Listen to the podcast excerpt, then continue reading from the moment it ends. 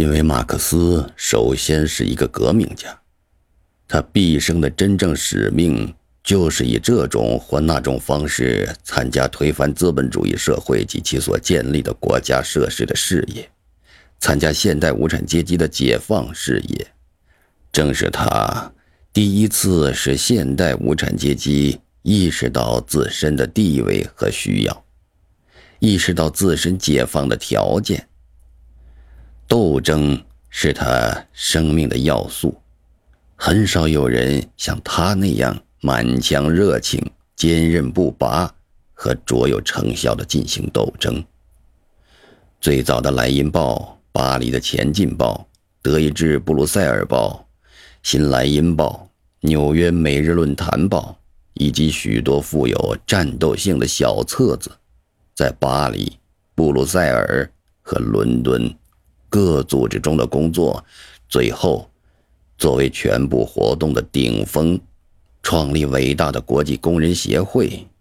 老实说，协会的这位创始人，即使别的什么也没有做，单凭这一结果也可以自豪。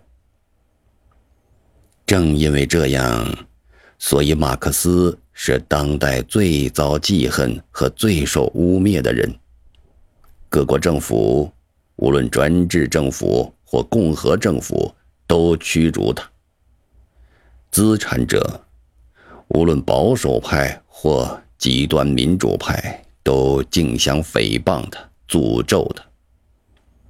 他对这一切毫不在意，把他们当作蛛丝一样轻轻拂去，只是在万不得已时才给予回敬。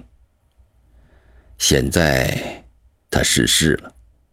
在整个的欧洲和美洲，从西伯利亚矿井到加利福尼亚，千百万革命战友无不对他表示尊敬、爱戴和悼念。